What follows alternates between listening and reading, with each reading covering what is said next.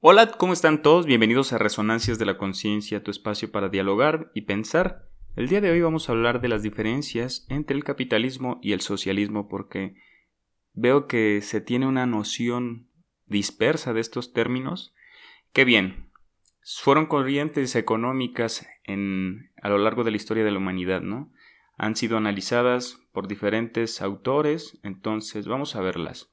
Las principales diferencias entre el capitalismo y el socialismo giran en torno al papel del gobierno y a la igualdad de economía. Voy a hablar de estas dos ideas, ¿no? Papel del gobierno, igualdad de economía. El primero, que es el capitalismo, es el que refiere al papel del gobierno, a la injerencia que tiene éste en la economía de su propio país o en el mercado, pues, en el mercado global. Entonces, el otro es igualdad de economía, que es que todos puedan adquirir las mismas pretensiones económicas que, por ejemplo, un jefe, ¿no? Son como más sociedades colectivas. Bueno, al menos esa era la idea principal.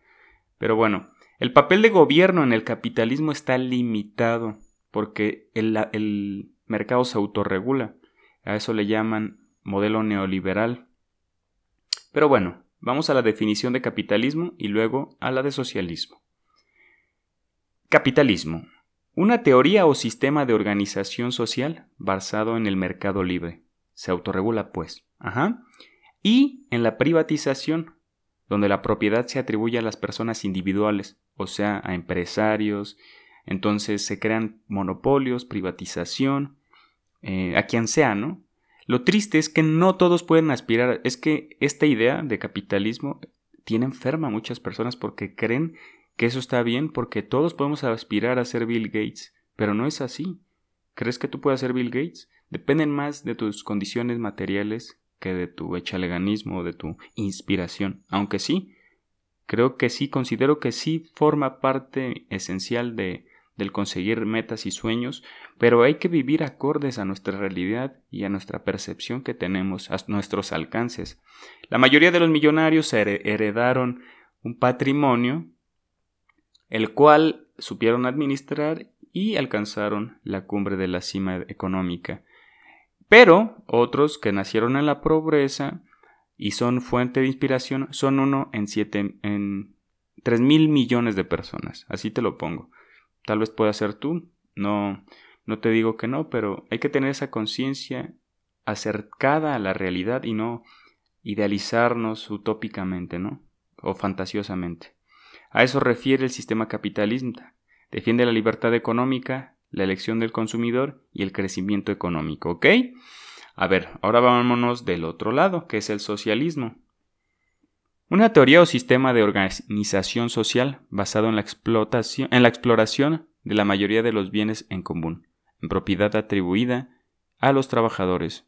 En el socialismo, el Estado controla la economía y es responsable de reducir la desigualdad social a través de programas que benefician a la pobreza. Aquí hay algo bien interesante. Estos dos modelos ya fracasaron. El socialismo suena bien, ¿no? Pero muchos piensan que es todos tener lo mismo, ¿no? Cuando no es así es que las igualdades sean las mismas. Por ejemplo, el empleado, aquí la noción principal está en el, lo esencial o lo más importante está en el vínculo patrón-empleado, ¿no? Porque el, el patrón le paga el salario mínimo que está determinado en las normas. Entonces, este no gana lo que vale su trabajo. Por ejemplo, esto es lo que busca el socialismo, que se le atribuya más el esfuerzo del empleado. Porque en el capitalismo pues se, rigen con salarios mínimos, explotación, y este trabaja para los sueños del patrón y pues vive mesurado, paga rentas, se echa una chela, pero no puede aspirar a más, ¿no? A tener otra casa, a tener un terreno, tener un rancho, etcétera, ¿sabes?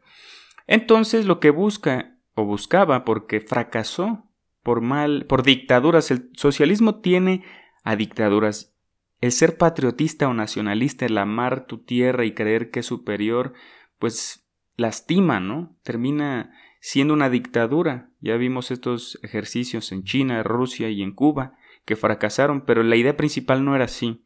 Que ellos no supieran emplearlos es otra noción, otra idea. Entonces sí, ahí te va.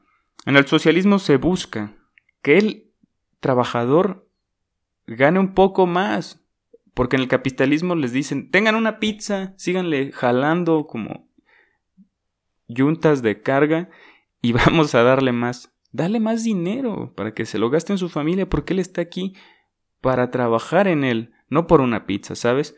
Entonces, acá en el socialismo lo que se buscaba o se busca, idealmente, es que se le atribuya más su esfuerzo al empleado, ya que este, por ejemplo, yo produzco como empleado de una cadena de comida 15, 150 hamburguesas diarias. Yo con mi propio esfuerzo en 8 horas pero no se me pagan lo que se vende, las ocho hamburguesas. Sí, pero se argumenta, no, pues tienen que pagar costos de producción, transporte, local. El margen de ganancia es billonario. Son empresas que ganan millones. ¿Vamos a, a, a escatimar si ellos no escatiman en nosotros? Pues no, pagan el salario mínimo teniendo un margen de ganancia brutal. Entonces, eso es lo que buscan, ¿no? que se le pague más acorde a la producción del empleado, ¿no? A sus esfuerzos. Entonces, pues dirás, tampoco el papel de un título universitario va a determinar tus ingresos, ¿no? Y se puede argumentar, se le paga por lo que sabe. Pues sí, pero también el esfuerzo material, porque este esfuerzo sí se representa de manera económica, ¿no? Cuando hay este cuando hay un margen amplio de ganancia, pues se le debe atribuir este eh, mayor beneficio al empleado por su gran esfuerzo, ¿no? Dirás utilidades y, y bonos, pues sí, pero aún así son muy pocos, ¿sabes? El margen de ganancia es brutal de las empresas y este y tienen esclavizadas las personas, ¿no? En ocasiones. Pero bueno, son posturas, ¿no? Ninguna es perfecta, pero bueno, filosóficamente vamos a ver, los medios de producción en el capitalismo, ¿no? Los medios de producción son todas esas herramientas que ayudan a crear un producto, a crear un servicio, etcétera, ¿no? Como son indumentaria, maquinaria, utilería, si es una cocina son cuchillos, eh, materia prima como lo son tomates, si vas a hacer carros, pues el acero. Entonces, los medios de producción también terminan siendo las máquinas, ¿no? Y bueno, los medios de producción son de propiedad privada, privada, siendo operados y negociados para generar ganancias por propietarios y accionistas privados, ¿no? Ellos controlan eh, pues, el mercado en, términos reducidos, ¿no? Tiene énfasis en el lucro individual y no en los trabajadores o en la sociedad como un todo. Ahora vamos del otro lado, el socialismo. La idea de transformación de la sociedad a través de la distribución equilibrada de prioridades y riquezas, disminuyendo la diferencia entre ricos y pobres. Muchas veces se atribuye al esfuerzo del pobre que es pobre porque quiere y el rico es porque, es porque se esforzó mucho. En ocasiones no, en ocasiones no. Elon Musk heredó una mina. Se hizo, un, el, se hizo PayPal y, le fue bien, pero mayormente recibió este, un gran engagement o, o una, un empujo un estímulo económico fuerte. La mayoría de los eh, millonarios así es. Y el pobre no es pobre porque no quiere, depende de muchos factores. Sí tiene que esforzarse, pero es muy difícil que aspire a ser millonario, un pobre, a un clase media alta, ¿sabes?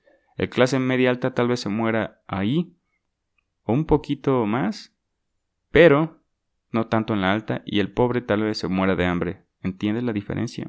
Las ganancias se distribuyen entre la sociedad para contemplar los salarios, pero no quiere decir que todos ganemos lo mismo, sino que sea más equitativo la distribución del dinero.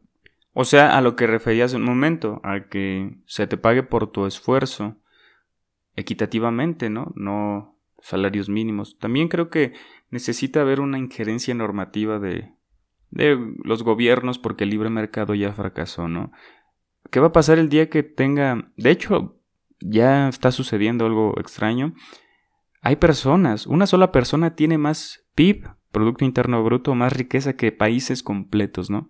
El día que se haga un mercenario o quiera decir las el quiero cambiar este o colonizar otro lugar, ¿no? Como las Fuerzas Armadas de ciertos países lo hacen con países asiáticos por su petróleo. Pero bueno, a veces hay que irnos al, otro extremo radical para pues, entender mejor las posibilidades. En el sistema político pueden, en el capitalismo, bueno, vamos a hablar de los predecesores principales del capitalismo. Richard Cantillon y Adam Smith. Y del socialismo es Karl Marx, que fue el padre, Friedrich, eh, Friedrich Engels y Lenin. Como sistema político, puede coexistir una variedad de sistemas políticos, incluyendo la dictadura en ambos. ¿Ok? En ambos puede haber dictadura. Hoy en día izquierda o, socialismo real no creo que exista. Ni Rusia, ni China inclusive es izquierda o socialista. Pero eh, puede haber anarquismo y democracia directa. En, en, ambos puede haber democracia, ¿no? En las dictaduras también.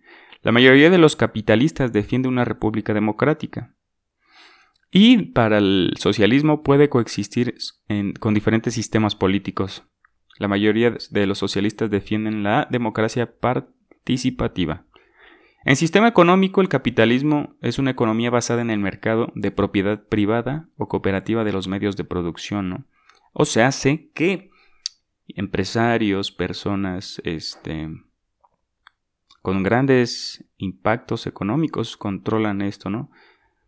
Los bienes y servicios son producidos para lucrar y ese lucro es reinvertido en la economía para alimentar el crecimiento económico. Mm, hoy en día... Mm, no creo. Y en socialismo, los medios de producción son, son propiedad privada de empresas públicas o cooperativas. Y los individuos... Es que aquí creo que está la noción real. Las empresas tampoco tienen que centralizarse en el gobierno, ¿sabes? Pero sí tener una injerencia normativa en los actos de esto, en los impuestos, porque, bueno, no pagan muchos impuestos y todo termina. El 10% del dinero del mundo está parado en paraísos fiscales. O sea, no se mueve, se está polillando. Hablamos de capitalismo y de una un alimento del crecimiento económico? ¿Cómo crees? Con ese 10%, ¿cuántos países? Yo creo que unos 15 mínimos sí sale de la pobreza, ¿sabes? Pero pues está ahí. Entonces, sí, existen diferentes clases. Entonces, en, en religión, en las dos puede versar cualquier religión.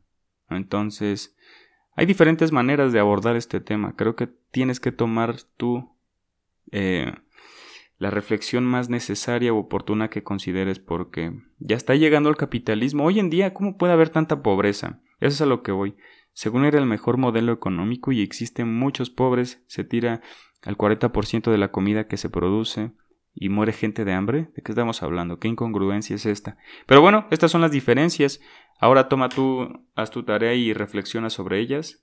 Toma lo más necesario, pertinente u oportuno. Y nos vemos en el próximo capítulo. Chao.